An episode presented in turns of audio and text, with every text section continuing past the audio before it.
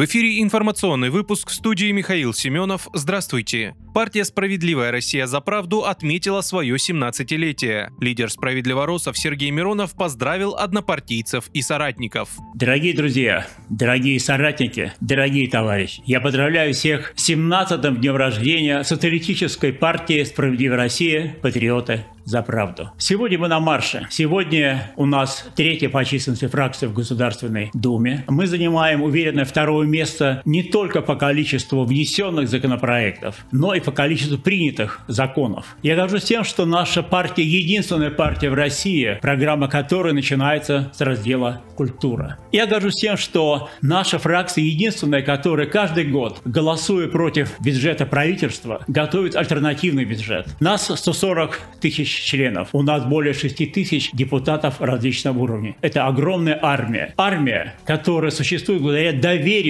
наших избирателей. Люди верят нам. Мы верим в справедливое социалистическое будущее нашей великой Родины России. Потому что наше дело правое, и мы с вами победим.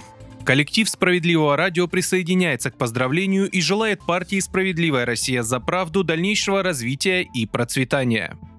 Из-за протестов в аэропорту города Махачкалы Республики Дагестан задержали 59 человек. Об этом сообщают ряд телеграм-каналов. По некоторым данным, задержанных доставили в разные отделы полиции города. Отмечается, что территория аэропорта находится под контролем 50 полицейских. Ранее сотни жителей Дагестана собрались возле аэропорта в Махачкале, чтобы встретить прилетевших из Израиля. Позже протестующие вырвались на взлетно-посадочную полосу. На место происшествия прибыл спецназ. Больше 20 человек пострадали из-за беспорядков в аэропорту. Глава Республики Дагестан Сергей Меликов сообщил, что создан из-за ситуации в аэропорту Махачкалы оперативный штаб.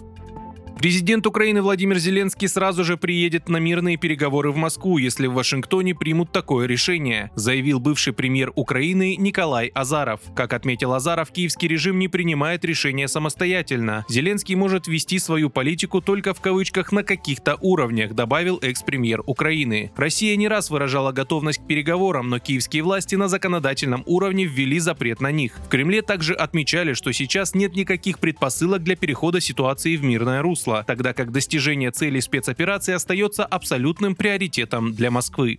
Мобильные операторы Мегафон, Билайн и Теле2 отменят плату за раздачу интернет-трафика, сообщила Федеральная антимонопольная служба. ФАС также отметили, что МТС заявила об отсутствии в ее действиях по взиманию платы за раздачу интернет-трафика ущемления интересов абонентов. Напомню, в сентябре ФАС предписала операторам Большой Четверки в течение месяца прекратить взимать такую плату. В ведомстве пояснили, что получают от пользователей много жалоб по этому поводу. В результате служба пришла к выводу, что таким образом операторы навязывают абонентам невыгодные условия условия договора об оказании услуг связи. Вы слушали информационный выпуск. Оставайтесь на справедливом радио.